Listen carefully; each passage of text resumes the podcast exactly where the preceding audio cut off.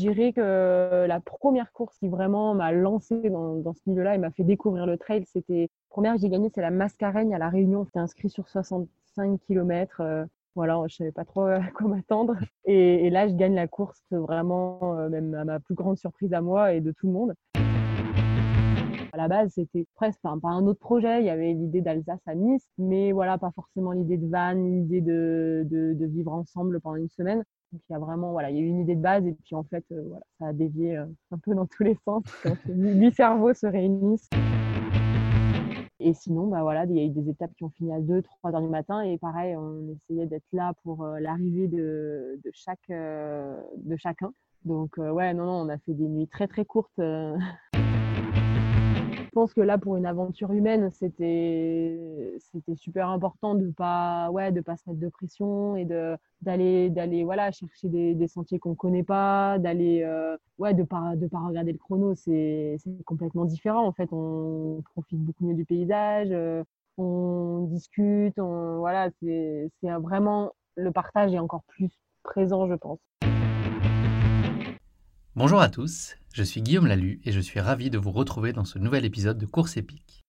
Merci à tous pour vos nombreux messages et votre inconditionnel soutien, c'est une formidable source de motivation pour moi et ça me donne plus envie que jamais de continuer à partager avec vous dans ce podcast les plus belles histoires de course.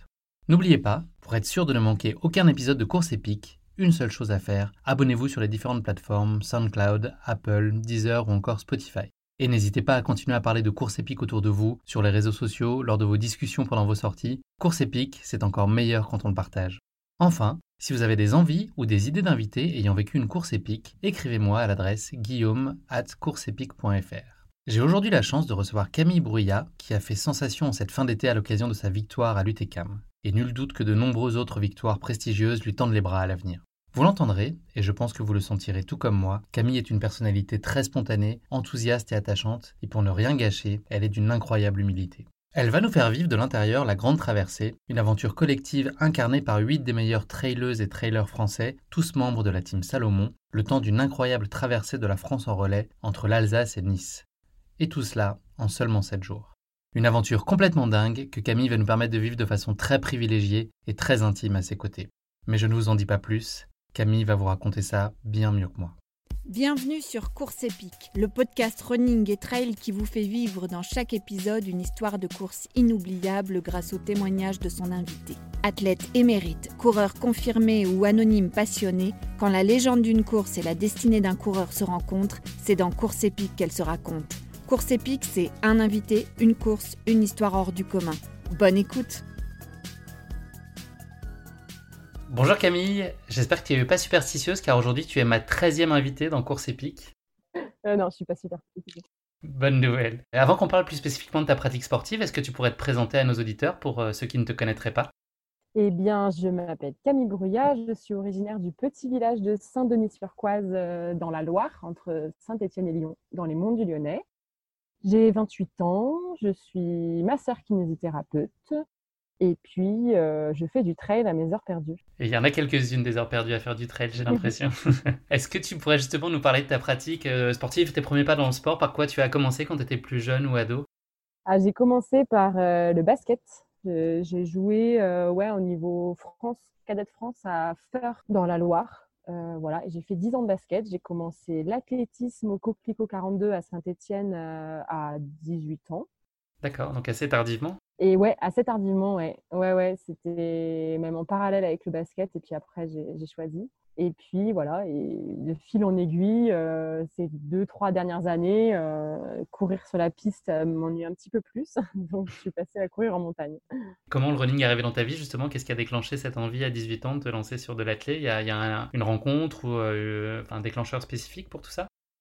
Pas spécialement, c'est juste je voulais passer un sport individuel. Je courais déjà beaucoup, on habitait dans la campagne et je courais euh, petite euh, assez souvent en footing, euh, choses comme ça. Et, voilà, et du coup, je me suis inscrite au club d'athlétisme à Saint-Etienne, plus par envie de faire surtout un sport individuel au niveau de l'organisation, c'était plus simple.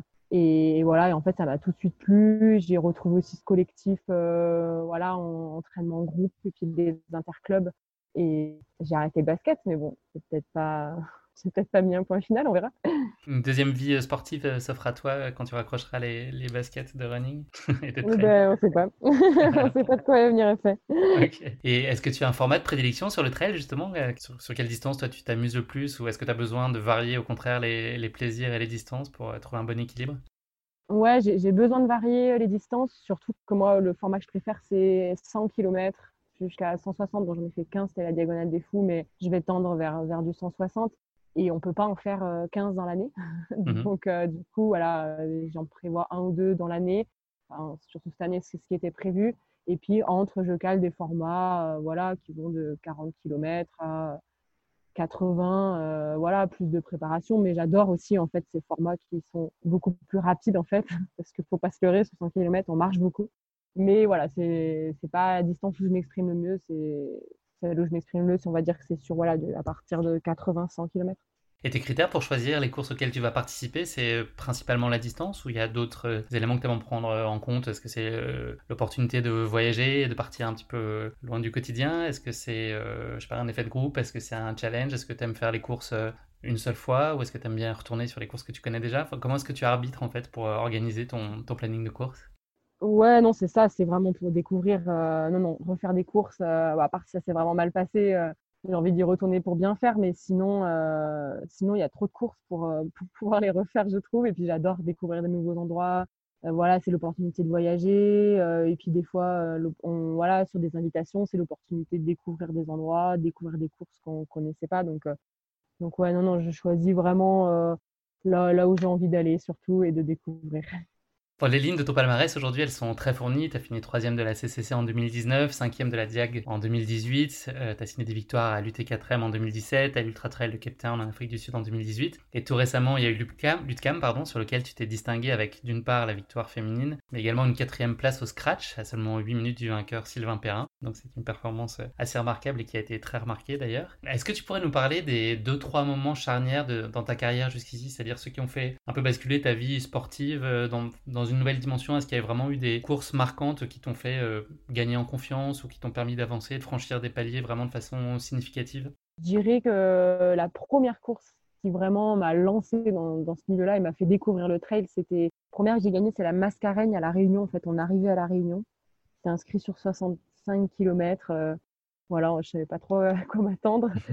Et, et, là, je gagne la course vraiment, euh, même à ma plus grande surprise à moi et de tout le monde. Et voilà, et c'est ce qui nous a permis vraiment de rencontrer énormément de gens à La Réunion, de, de découvrir ce sport euh, fou, encore plus fou à La Réunion. Et, et voilà, qui m'a mené euh, deux ans plus tard à la Diagonale des Fous. Et j'aurais jamais pensé, euh, pensé ça. Et le, la deuxième course qui m'a vraiment, ouais, on va dire qu'il y a eu un déclic, c'était la CCC l'année dernière. Voilà, où pareil, je partais pas du tout favorite pour le podium. Et, et voilà, j'arrive là, troisième, une course avec des super sensations, Enfin, voilà, c'est ça, des courses comme ça, on, en redemande euh, tout le temps. Et voilà, et après, ça m'a ouvert des portes, euh, voilà, euh, notamment avec Salomon, qui, qui maintenant c'est une team qu'on va en parler après, avec qui j'ai vraiment la chance d'être bien entourée.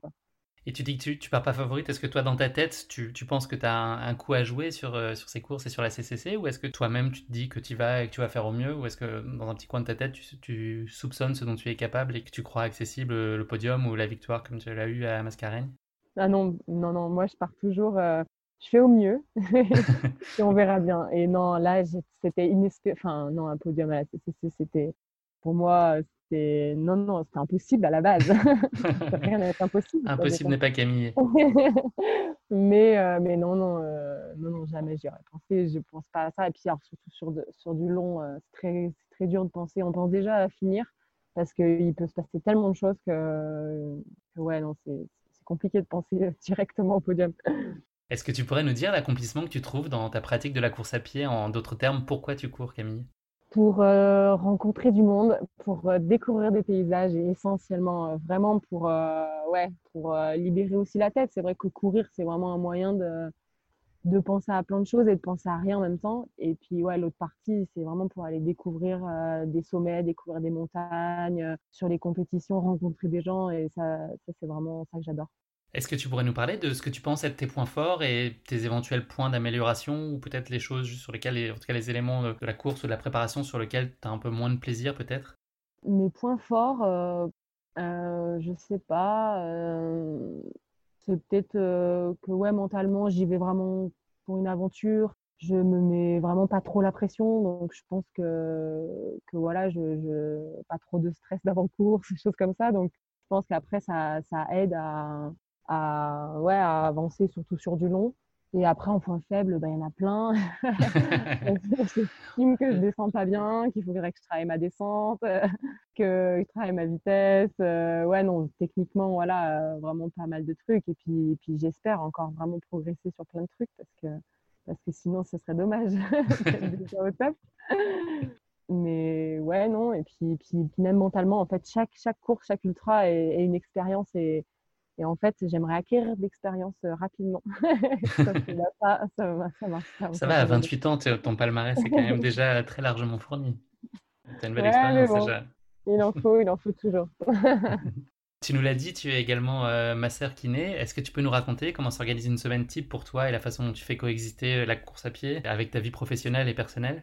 Ouais, bah moi je suis kiné en libéral, donc en fait j'ai la chance de faire le planning euh, que je veux. Donc euh, je le fais semaine après semaine, donc c'est vrai que bon c'est toujours euh, j'ai toujours trois on va dire trois grosses journées où, où effectivement il faut commencer assez tôt pour voir les patients avant le travail et puis finir assez tard pour voir ceux qui travaillent après. Donc voilà, mais je le cale souvent sur mes journées de récup ou après il y en a un où je dois aller faire un footing entre midi et deux et après j'ai deux journées euh, plus cool dont le vendredi où vraiment je travaille pas. Et là, euh, voilà, entraînement, euh, récupération, euh, dormir. voilà, en gros. Une semaine type, c'est combien d'entraînements pour toi dans une période standard? Alors, du, du lundi au vendredi, c'est trois entraînements. On va dire un footing et deux, deux un peu plus séances. Ou une vélo, enfin, tout dépend. Et puis après, c'est le week-end, surtout que là, j'essaie de faire le volume ou, ou des bonnes séances aussi le week-end. Merci beaucoup Camille pour cette intro. Passe désormais à notre séquence classique de la basket chinoise, donc c'est un format de portrait chinois version sportive qui va nous permettre de continuer à mieux te connaître. Première question de cette basket chinoise, si tu étais un personnage de fiction, qui serais-tu? Et bien du coup, euh, on me compare souvent, c'est pas fictif, mais on me compare souvent à Valérie Lemercier, physiquement. Donc voilà, on a joué dans de nombreux rôles. de- Tu m'en parlais tout à l'heure, tu ressembles à Valérie de Mercier, mais de profil seulement. Exactement. C'est une particularité, c'est un sosie, sosie latéral, c'est très rare. C'est ça, mais on me le dit très souvent, hein. franchement, c'est impressionnant. Heureusement que tu cours pas euh, dans la tenue qu'elle porte dans les visiteurs, sinon ce serait un petit peu compliqué de faire des performances euh, sur la CCC. Clair. Et si tu étais un animal, euh, quel serait-il? Une gazelle. C'est beau et ça court vite. Très bien, c'est aérien, effectivement. Et enfin, un sportif ou une sportive qui susciterait une admiration particulière chez toi? Mais moi, j'ai lu l'autobiographie de Martin Fourcade et ouais, je dirais que c'est dernièrement euh, quelqu'un qui, qui inspire beaucoup. Ouais. Est-ce que tu as eu l'occasion de le rencontrer déjà? Non, non. Bientôt, Martin, si tu nous écoutes, Voilà. tu es une fan de ton autobiographie en tout cas. Peut-être qu'il ira la tienne dans quelques années. Chaque chose en son temps.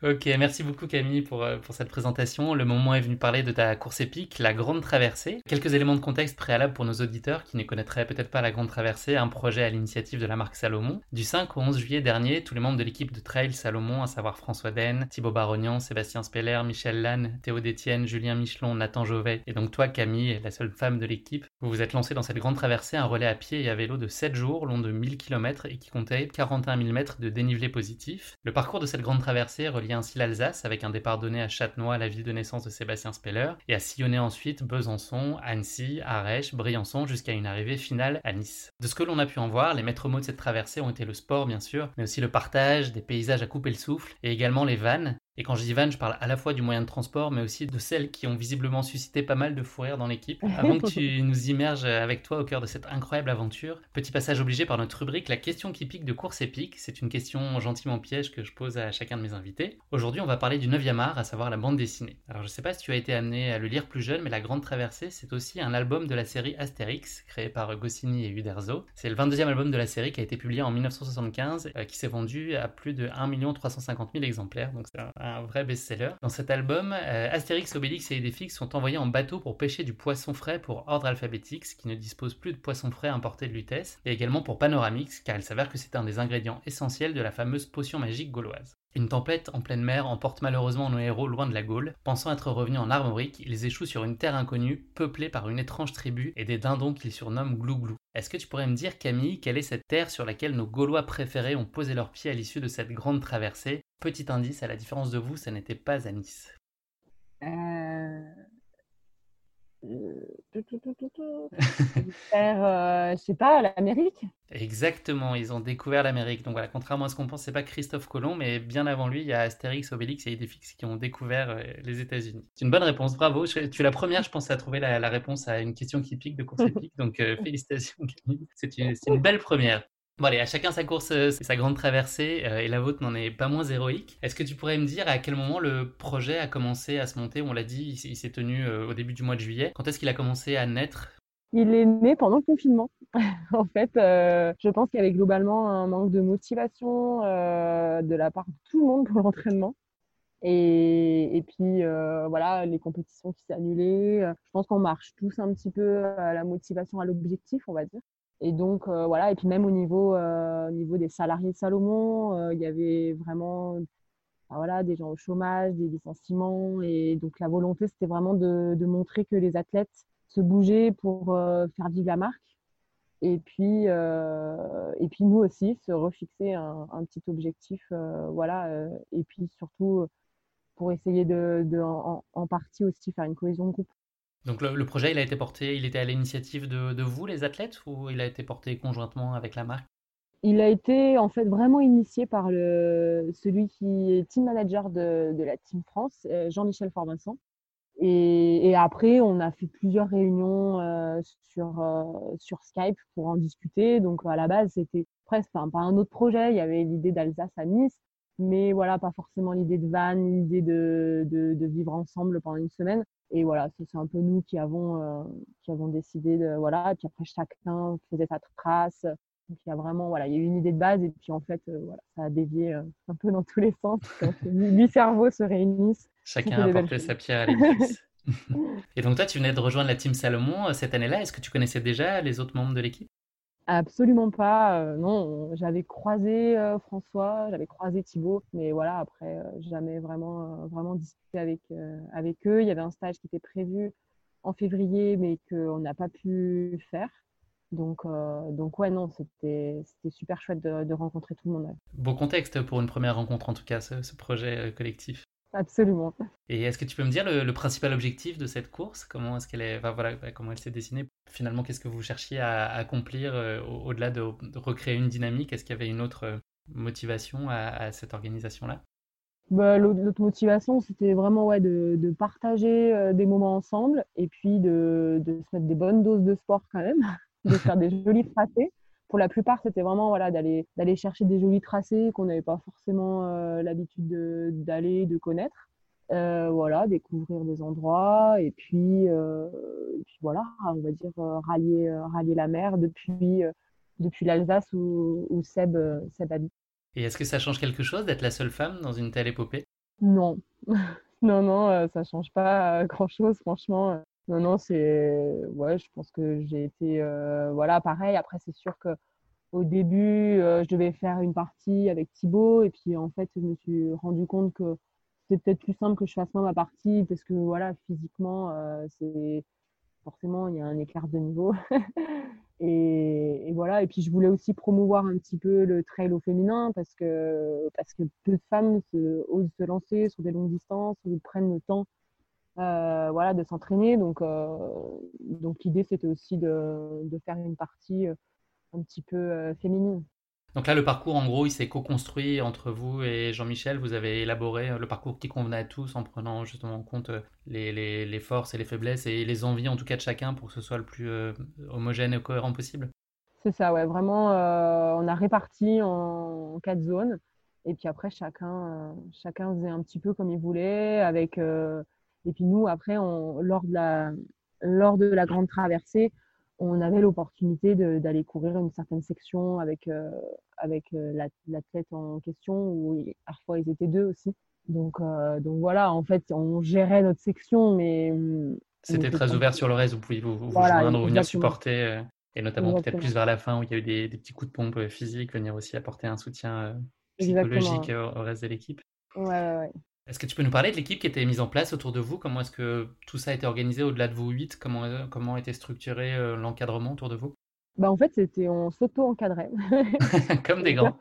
ouais, on était huit, on avait deux vannes et on se faisait l'assistance euh, voilà, sur les points où il y avait besoin du ravitaillement, euh, sur, euh, puis on voulait aller voir aussi ceux qui pourraient forcément.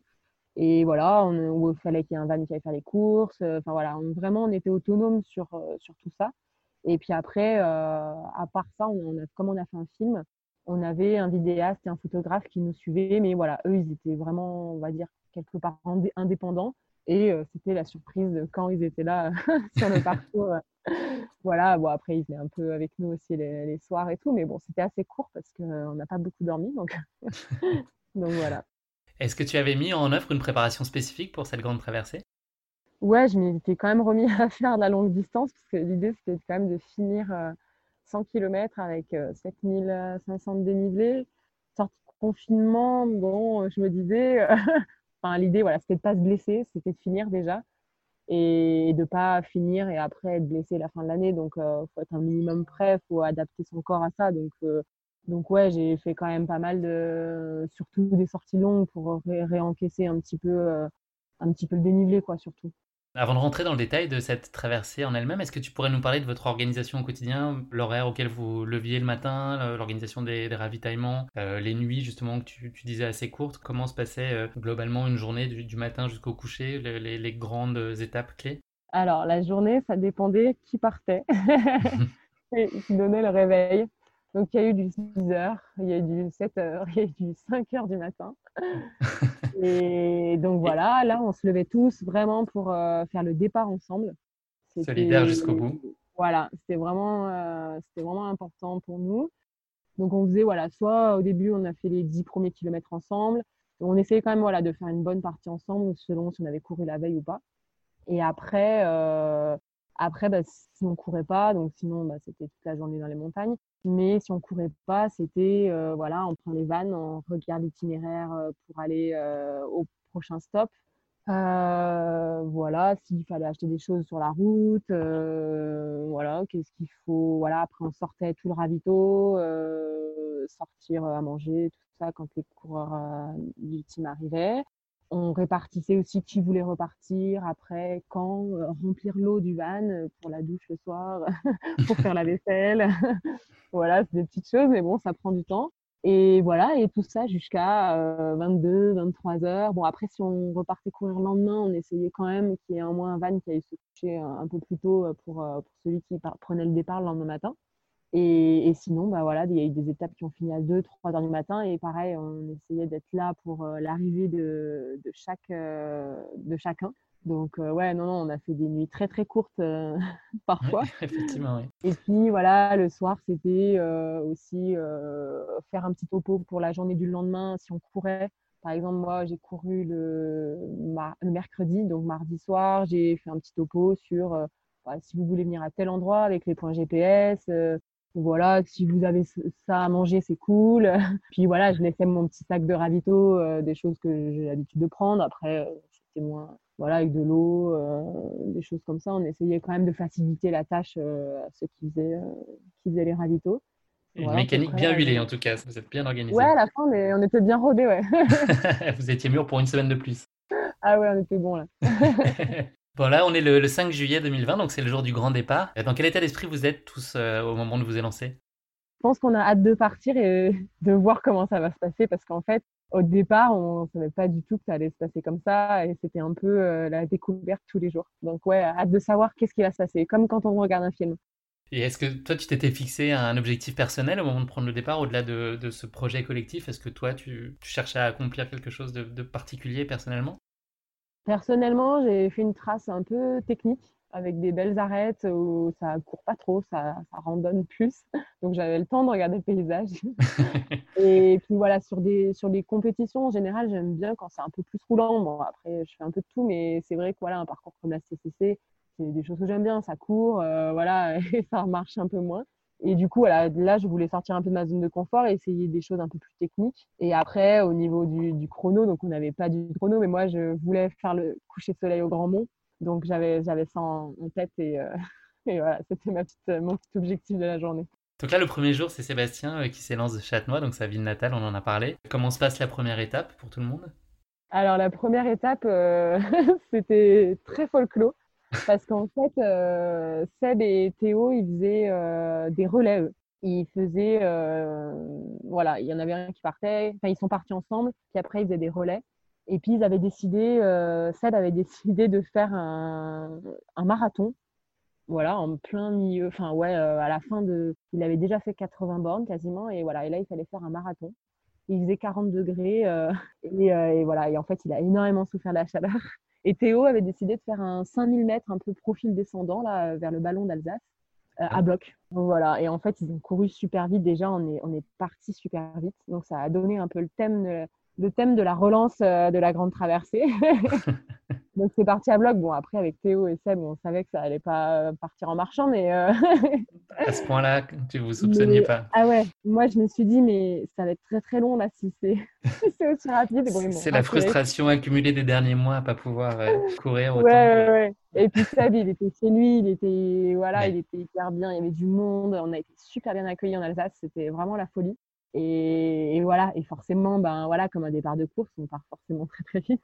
Et voilà, et du coup, euh, et du coup, eux, comme ils enchaînaient, ça allait, ça allait assez vite. Donc nous, on suivait, euh, on suivait en van, mais en fait, euh, le premier jour, on n'avait vraiment pas trop le temps de, de, manger. Les ravitaillements se faisaient très très rapidement. ouais, ça allait assez vite. Après, c'était magnifique. Hein. Moi, je connaissais pas du tout la traversée des, des, massifs alsaciens. C'était vraiment beau. Donc, tout à traverser des Vosges et tout, là, c'était chouette. Ouais, vraiment chouette. D'accord, donc une étape où vous vous mettez plein les yeux, vous êtes euh, limite, vous avez besoin de demander euh, à Seb et Théo de ralentir pour pouvoir euh, arriver à les suivre avec le van. C'est ça, c'est ça. Ok, bon, ça donne les bases en tout cas de cette grande traversée. et donc pour la seconde étape, cette fois, c'est un départ de Besançon qui est le fief de Thibaut. Est-ce que tu peux nous en parler Thibaut est parti avec Nathan sur cette étape-là. Ils, ils, ont notamment eu un petit passage nocturne en vélo, si j'ai bien suivi, qui s'est passé dans des conditions pas tout à fait idéales. Alors ouais, en fait, Thibaut, non, Thibaut est parti tout seul avec, euh, en vélo. Enfin non, on est parti en courant euh, donc de Besançon, qui est une magnifique ville. Moi, je connaissais pas du tout et, vraiment, pareil, on a été super bien accueillis à Besançon. Le départ, on a fait voilà visite de la ville et des forts euh, et des forts où ils avaient ouvert spécifiquement un, fort là avec des animaux pour nous. Donc ça, c'était vraiment magnifique. Et après, ils ont pris les vélos. ils ont pris les vélos avec des copains à lui euh, avec qui il s'entraîne, euh, il s'entraîne beaucoup à vélo. Et puis Thibaut, il, adore le vélo, donc c'est vrai que c'était une partie qui lui correspondait bien. Et là, ils ont eu une, ouais, une météo euh, pas top pour arriver sur le plateau du Jura, où là, il a pris les baskets et il est reparti pour faire la traversée du Jura, 80 km, voilà, plus ou moins en solo. Il y en a qui ont fait un bout avec lui, Julien, François, il y a Ludovic Pomeray qui l'a rejoint, ça c'était chouette. Et puis à Bellegarde, ils ont pris les vélos donc avec Nathan justement. Donc ils ont fini de nuit pour arriver euh, en courant euh, à Annecy les 5, derniers kilomètres en courant. Donc ouais, là c'était, ils ont une belle météo, mais c'était c'était épique avec Nathan. Euh, voilà de nuit, c'est vrai que faire du vélo de nuit c'est toujours un peu un peu impressionnant. Le troisième jour arrive, c'est donc à toi d'assurer la jonction, cette fois entre Annecy et Arèche. C'est une étape, tu nous en as parlé tout à l'heure, de 104 km et 7900 mètres de D+, avec un tracé qui est très esthétique et technique et qui réalise ces deux cités des Alpes en passant par trois massifs et trois sommets emblématiques. Toi, tu es accompagné au départ de Perrine Tramoni, et donc tu t'élances à l'assaut de la Tourette au lever du soleil, c'est ça? Exact, ouais. J'ai récupéré euh, Perrine Tramoni, qui est une super amie, qui habite à Menton, donc au pied de la Tournette. Donc, je l'ai sorti du lit et on est monté. Avec les croissants, euh, j'espère. Ouais, ouais, ouais. Avec j'attendais ça de l'autre. donc voilà, on a fait un magnifique euh, lever de soleil à la tournette. Donc c'était ouais, splendide, franchement. Et après, j'ai récupéré euh, Mimi Kotka à Saint-Ferréol qui voilà m'a fait la belle ouais enfin c'était surprise ouais. belle surprise de partager ça avec elle et donc là on est parti faire la dent de con donc une chouette arête euh, qui appartient au massif des Bauges. Qu'elle ne connaissait pas d'ailleurs, si j'ai bien lu. il me semble que Mimi découvrait euh, tout, ce décor. Ouais. Ouais, ouais, Mimi aussi, elle a été impressionnée. Et puis, puis c'est vrai que, ouais, non, non, c'est une, une, course qui est assez euh, esthétique, ouais. Voilà, pour redescendre jusqu'à Albertville. Et Albertville, après, j'ai rejoint Julie Roux, une autre copine qui est en équipe de France de trail aussi, et qui m'a accompagnée donc, pour faire tout le Beaufortin, donc par la Roche-Pourrie. Après, on a récupéré des arêtes pour la grande journée. Et encore des arêtes pour arriver au, Grand Mont. Ouais, c'est ça. Donc, en fait, à la grande journée, j'ai rejoint Théo, François, mon copain aussi qui, est monté avec eux. Et donc, voilà, là, on a fait toute l'arête du Grand Mont et puis redescente il y avait encore un peu de neige euh, sur, euh, sur Arèche avec aussi l'équipe Petzel qui nous soutenait pour ce projet et qui était là, euh, qui était là pour m'accueillir au, Grand Monde. Donc c'était vraiment chouette. Est-ce que tu as eu des coups de moins bien sur ton étape? J'ai, ouais, globalement, ça s'est très bien passé. J'ai eu un coup de moins bien dans la montée de la Roche-Pourrie, la sortie d'Albertville. Il faisait vraiment chaud. Et puis, euh, je pense que j'avais bien mangé à Albertville, donc j'étais en pleine digestion. Mais bon, après, j'étais en avance, donc je voulais pas arriver trop tôt non plus au Grand Mont. ah, donc vous vous donniez quand même des, temps estimés de passage euh, auxquels vous essayez de vous tenir?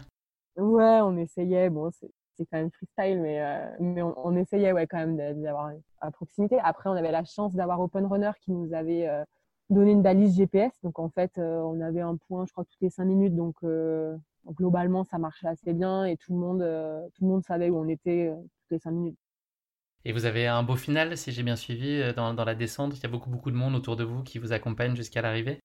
Euh, à Resch, ouais, bah ouais, il y avait toute l'équipe Petzel, bah, toute la team qui était là. ouais, non, c'était fantastique. Vous avez croisé du public un peu sur, la, sur les parcours? Il y a des gens qui venaient vous suivre et vous encourager? Ouais, ouais, ouais. Moi, j'ai quelqu'un qui m'a accompagné bah, pour monter à la Roche bah ouais, quasiment jusqu'à la Roche-Pourrie, un peu en dessous. Après, il y avait des, gens ouais, dans le Beaufortin, sur le bord des sentiers, un peu à la tournette. Il y avait un peu partout, ouais. ouais, ouais. C'était assez rigolo. Et puis ceux qui connaissaient, enfin, quand je connaissais pas trop et que les gens c'était des, des, locaux, on va dire, bah voilà. Je faisais la visibilité. Voilà. sur votre droite, une montagne. Et combien de temps aura duré ton étape? Je suis partie. Combien de temps? Je suis partie à 6 heures et je suis arrivée à minuit. Et donc, D'accord, 18 heures, ouais. Mmh. Ouais, 18 heures, je crois, un truc comme ça. Elle a été conforme à ce que tu imaginais en termes de, de décor, de difficulté C'était vraiment le, le, parcours que tu avais en tête? Ouais, Ouais, ouais, vraiment, c'était parfait. Ouais, ouais, non, c'est ce que j'avais en tête. Après, là, la journée était encore plus parfaite parce qu'il est super beau. Les couleurs, euh, voilà, euh, les couleurs étaient magnifiques au lever de soleil, coucher de soleil, non, c'était splendide. Est-ce que vous sentez quand même au fil des jours, globalement, que physiquement, ça devient de plus en plus exigeant ou à ce, à ce moment-là, le troisième jour, c'est encore euh, acceptable et vous, et vous êtes plutôt ménagé physiquement et il n'y a pas vraiment de bobos et de difficultés particulières? Ah, ça dépend pour qui. Thibaut, ce jour-là, était bien fatigué parce que parce qu'il sortait de son étape et que voilà, ça faisait déjà deux, trois samedi, euh, ouais, samedi soir, dimanche soir, lundi, mardi, voilà, trois, quatre nuits qu'on dormait pas beaucoup. Euh, lui, il était arrivé en vélo avec Nathan. Euh, ouais, non, voilà, ceux qui avaient déjà couru, ils commençaient à être un peu fatigués, mais les premiers commençaient à récupérer. Donc Théo, il a fait un bout avec moi. Seb est parti aussi avec moi, m'a porté mon sac quasiment jusqu'à la tournette. Euh, voilà, donc en fait, euh, les premiers récupéraient et puis voilà, petit à petit, ça, ça tournait comme ça. vous aviez le droit de dormir dans le van euh, la journée quand vous accompagniez ou pas? Ou pas le temps? Ben, On n'avait pas vraiment le temps en fait, c'est ça qui était ouf, c'est qu'on se disait on va avoir des moments off. Et en fait, ces moments off, on ne savait jamais trop s'ils allaient durer une heure ou deux heures ou trois heures. Et puis en fait, il n'est pas tant que ça parce qu'on essayait d'aller voir le plus de points possible. Et des fois en voiture, c'était plus long qu'à pied presque ou en tout cas le même temps. Et puis voilà, il suffisait que sur la route, il fallait faire la vaisselle, remplir l'eau. Puis voilà, on restait dans la dynamique. Et c'est vrai que bah, pendant la semaine, euh, on savait qu'on était fatigué, mais on ne prenait pas trop le temps de se reposer parce qu'on était vraiment dans le, dans le feu de l'action. Et c'est vraiment la semaine suivante où là, là le corps, il a dit On est désormais euh, le quatrième jour, c'est la quatrième étape entre Arèche et Briançon, avec cette fois en piste Nathan Jovet et Julien Michelon. Au programme pour eux 105 km à pied et 88 km de vélo, avec en tout 8800 euh, mètres de D+. Euh, comment s'est passée cette quatrième étape pour eux? Eh ben super bien. Ça a été un, peu plus dur pour Julien, qui lui découvrait vraiment la longue distance. Donc moi, il m'a vraiment impressionné parce que pour une première longue distance, euh, bah, c'est juste euh, ouais, exceptionnel ce qu'ils ont fait. Ils avaient un parcours vraiment pas facile, eux non plus. Et, voilà, des magnifiques paysages. Et nous, euh, bah, on a découvert des magnifiques vallées. Moi, je connaissais pas trop voilà, toute la, vallée. Donc, c'était chez Nathan. Ça passait vers chez, chez Nathan, là, vers Peset. Et après, donc Julien n'a pas accompagné Nathan à la fin sur vélo, c'était voulu, de Modane à Briançon, où là c'est Thibaut qui a accompagné Nathan avec Théo. Il venait à peine de récupérer que le voilà obligé de repartir sur le vélo. C'est ça. Et là, euh, bah, ça à eux parce que vraiment, ils ont fait euh, euh, Télégraphe Galibier, passer à minuit au col du Galibier. Bah, pour eux, c'est un moment magique parce que, parce que voilà, à minuit 00, ils étaient en haut du Galibier. Génial. ouais, j'imagine voilà, vraiment beaucoup d'émotions pour eux. Et, et, vraiment, chapeau, moi, je ne sais pas comment ils ont fait parce que franchement, ça me paraît déjà faire Galibier deux jours en temps normal, c'est quand même déjà une longue, une longue étape, quoi. Donc là, voilà, après 100 bornes, euh, chapeau.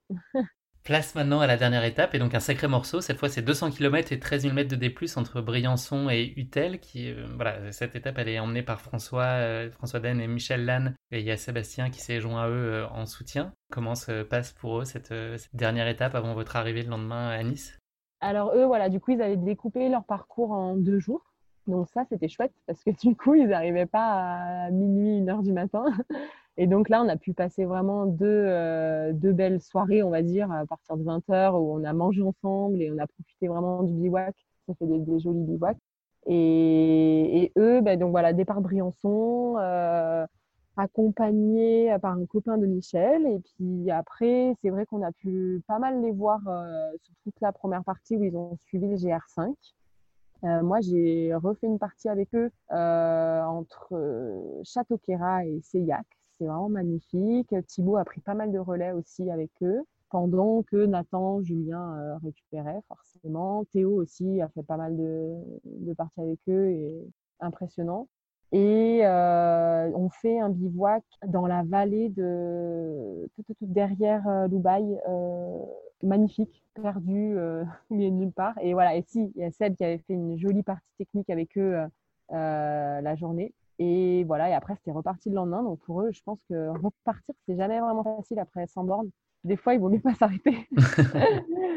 Mais, Ils traînaient la patte le lendemain oui. Ouais, bah, les, les, premières heures sont toujours un peu, un peu difficiles. Il faut remettre la machine en route. Donc c'est vrai que ouais, j'imagine que ça ne devait pas être euh, facile. Moi, on m'aurait demandé de repartir euh, jeudi matin à 5 heures. Je pense Pour refaire 100 bornes, ouais.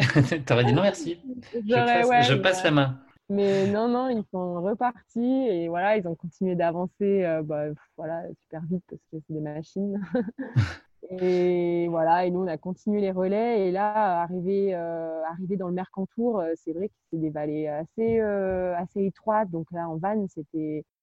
Ouais, on s'est fait un ravitaillement à la Roure. la route était. la route était minuscule. J'étais avec Thibaut. c'était ouais, épique. Vraiment, on a fait des ravitaillements au milieu de nulle part. Mais bon, ils étaient toujours trop contents de nous voir, donc c'est vrai que ça, c'est super chouette. Et puis au moins, on vit aussi un peu l'assistance. Euh, l'assistance parce que d'habitude euh, quand on court ben on a l'assistance qui nous suit mais on n'a jamais vraiment vie ma vie d'assistant ouais. c'est ça. Donc là c'était vraiment chouette de, ah, pour eux ça devait être très agréable de vous retrouver là dans ces dans ces moments là après deux journées. c'est ça ouais ouais. Pour euh, pour eux et puis même nous je pense que de le vivre c'est super important parce que c'est bien de savoir euh, ce que vivent nos assistants, les pauvres. et voilà, et on fait un deuxième bivouac, euh, euh, ouais, avant 20 bornes avant Utel, la vallée de la Tinée. Et, et, voilà, où là, on fait une fondue magnifique parce qu'il nous restait plein, plein, plein de fromage, pour la petite anecdote. Donc là, c'était vraiment ouais, une belle dernière soirée en montagne. Pour après, le lendemain, moi, j'ai repris le départ jusqu'à Utel avec Julien, Thibaut et Nathan où j'ai retrouvé les sentiers du coup là euh, dernièrement à, à l'UTCAM qu'on avait pris euh, dans l'autre sens. Et, et, ouais non là c'est ben, on voit le paysage qui change on commence à voir la mer au loin euh, et c'est vrai que voilà quand on se dit waouh on est parti d'Alsace dans les vignes et puis là on se retrouve avec la Méditerranée en face. voilà et on a, on a vu sur la mer tout ça en sept jours. c'est ça voilà. Donc c'est vrai que ouais là tu prends conscience de de la semaine qui s'est déroulée et donc là, vous vous passez le relais ce, jour-là. En gros, tout le monde euh, prend part à cette, cette ultime étape euh, jusqu'à Nice. Ouais, c'est ça. Donc là, euh, on a fait des relais jusqu'à Nice, où mais, même ils sont allés super vite. Quoi. Seb, on n'arrivait même pas à le suivre. À un moment donné, il est arrivé avant nous. mais c'est une machine, il faut l'arrêter. ouais, ouais, ouais c'est une machine. Et voilà, Théo a pris des relais. François et Michel aussi ont pris un relais alors qu'ils avaient déjà fait 200 bornes voilà, tout le monde a, pris des petits relais pour arriver euh, jusqu'à la mer euh, tous ensemble. Ils étaient presque chauds pour faire le chemin euh, dans l'autre sens et revenir jusqu'en Alsace, tu penses? Euh, je sais pas, je sais pas. pas. non, je pense pas. la bière à l'arrivée était bien quand même. Et si j'ai bien vu, vous avez tous fait un petit plouf dans la Méditerranée pour remarquer le point final de cette, de cette grande traversée. Bah ouais, ouais, c'est vrai que c'est vrai qu'on était à côté de la mer. Bon après on a été, bah, surtout nous en van là. Moi je suis arrivée en van pour se garer, c'était l'enfer. Il y avait énormément de monde à Nice. Nous on sortait d'une semaine en montagne dans la Pampa, croiser personne. Et, et c'est vrai que ça a été un choc un peu au départ. on s'est dit waouh, mais qu'est-ce qu'on fout là? Et voilà, après on s'est dit la civilisation. La mer, ouais, et quand même, il y a la mer, donc, euh, donc ouais, on était trop contents parce qu'il faisait chaud et puis, puis clairement, on est tous plus des montagnards, donc euh, on passe pas nos vacances au bord de la mer, donc euh, là, c'était vraiment l'occasion d'aller se baigner. Toi, tu as apprécié le fait que ce soit une course qui n'ait pas de chrono, il y, a, y, a, une logique de dépassement, mais il n'y a pas de logique de performance à proprement parler, en tout cas chronométrique. Est-ce que ça a changé quelque chose dans la façon dont toi, tu as appréhendé cette traversée? Bah ouais, je pense que là pour une aventure humaine, c'était c'était super important de pas ouais de pas se mettre de pression et de d'aller d'aller voilà chercher des, des sentiers qu'on connaît pas, d'aller euh, ouais de pas de pas regarder le chrono, c'est complètement différent en fait. On profite beaucoup mieux du paysage, euh, on discute, on voilà c'est c'est vraiment le partage est encore plus présent, je pense. Donc, euh, ouais, non. Ça t'a donné envie de faire des off et voilà, des, des courses avec moins d'enjeux justement de temps euh? Franchement, euh, moi j'ai adoré, j'ai adoré aussi cet aspect de pacer entre guillemets où on avait les copains du team qui venaient. Moi, moi c'était aussi les filles qui voilà portaient un peu un peu plus de nourriture, un peu plus d'eau. ce, ce partage-là, voilà, il est plus euh, effectué sur les fins de course aux États-Unis. C'est même obligatoire dans certaines euh, d'avoir euh, d'avoir un pacer à la fin et on partage la course à deux, notamment pour la sécurité. Et en fait, je trouve que c'est vraiment vraiment un aspect que, j'adore de partager quelque chose. voilà, et en plus en courant, c'est ouais, ça c'était vraiment génial. Comment tu te sentais physiquement à l'arrivée? Ton niveau de fatigue était comment? Bah bien. D'accord. Trop facile. non, j'étais fatiguée, mais, euh, mais franchement, franchement, ça allait parce que j'avais pas de pépin physique, quoi. Donc euh, à partir de ce moment-là, mes pieds étaient bien, euh, mais j'avais pas de tendinite, voilà, mal musculairement, articulairement, mais, mais non, quand il n'y a pas de pépin physique, c'est génial. Est-ce qu'il y a quand même des choses qui t'ont paru peut-être un peu plus difficiles à gérer? Est-ce que c'est plutôt la répétition des efforts, le parcours en lui-même, le manque de sommeil? Est-ce qu'il y a quand même des choses qui étaient un peu plus complexes à appréhender? Non, je dirais l'orientation peut-être. D'accord. ouais, il fallait s'orienter. C'est vrai que voilà, c'était pas tracé partout, donc euh, il fallait toujours avoir le nez euh, voilà sur la montre. On a des super montres maintenant, on peut mettre des super parcours, c'était chouette. Et puis voilà, et au cas où le téléphone, enfin voilà, c'est sûr ça, il fallait euh, il fallait savoir s'orienter. Et ouais, je pense que des moments ça, ça a pu ne pas être facile, ouais, même sur la route. Est-ce qu'il y a une image que tu retiens plus particulièrement de cette traversée ou une émotion qui prédomine et qui te reste encore aujourd'hui? Bah, Moi, c'est vraiment euh, le, tout, le partage avec les filles, à chaque fois, euh, Perrine, euh, Mimi, Julie, ouais, même l'arrivée de nuit avec Julie à Arèche, et puis toute l'équipe qui est là, qui n'est pas encore couchée alors qu'il est minuit, ouais, ça c'est quand même une image qui m'a vraiment marqué, ouais. Et est-ce que cette course, elle t'a amené à faire des choses que tu n'aurais jamais pensé euh, réussir à faire? Est-ce que ça t'a fait dépasser certaines euh, limites?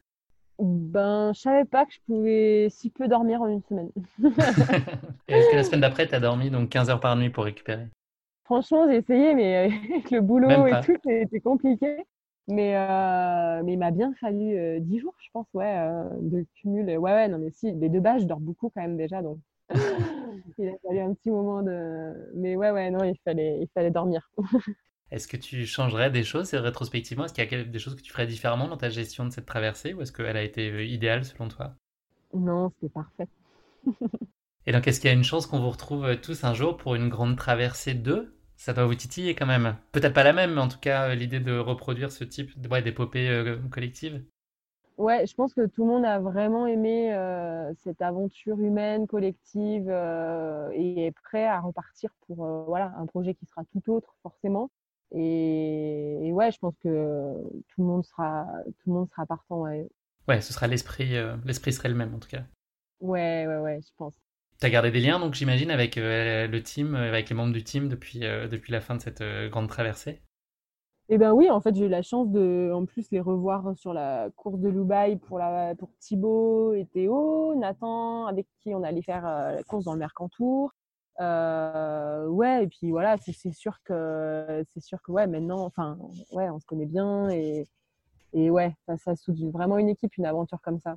Et après, bah là, on, va se revoir. Enfin, on s'est revu tous à Paris pour, euh, pour le film. Et ouais, c'était vraiment chouette de, de, tous se revoir. Et je pense qu'il y aura, il y aura d'autres moments. Après, voilà, il faut juste euh, coordonner les plannings. Mais, euh, Pas simple.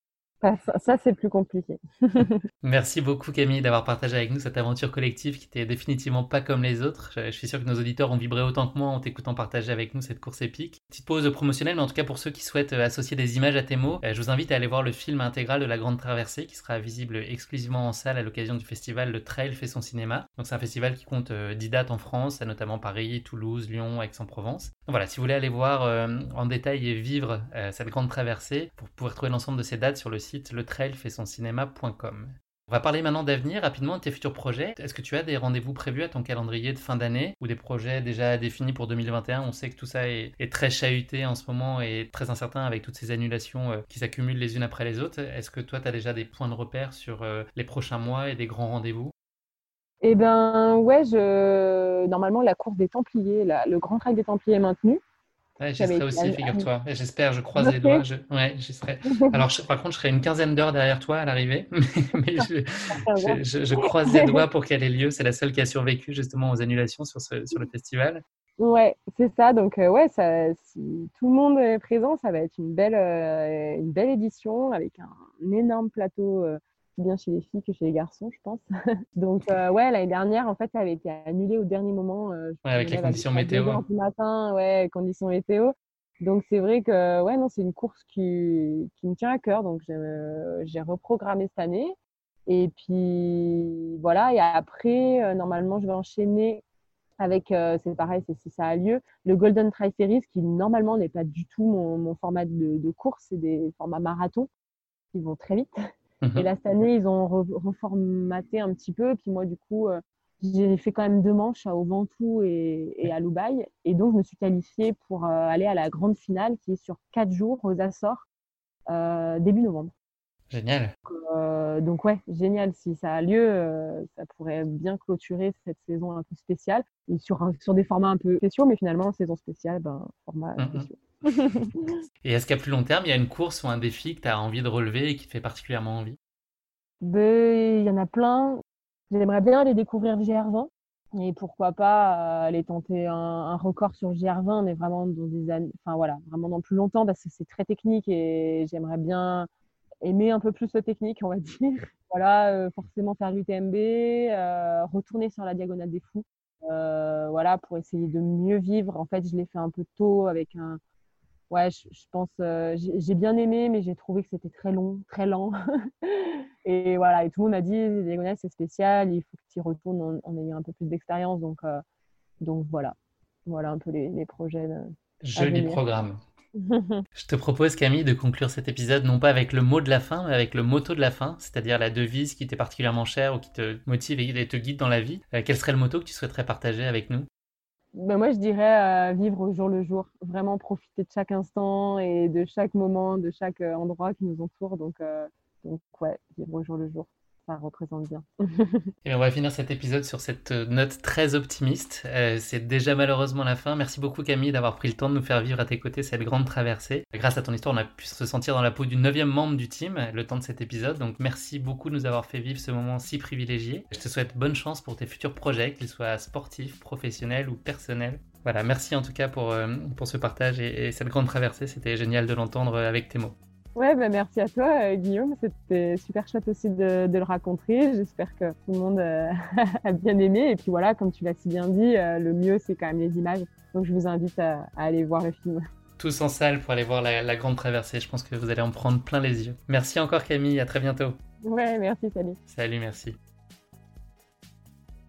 Merci à tous de nous avoir suivis. J'espère que cet épisode vous aura plu. Pour ne manquer aucun épisode, n'oubliez pas de vous abonner sur les différentes plateformes de streaming, et si le cœur vous en dit, n'hésitez pas à nous mettre le max d'étoiles sur iTunes, cela aidera Course Épique à se faire connaître plus largement encore. Merci, et à très bientôt pour un nouvel épisode de Course Épique.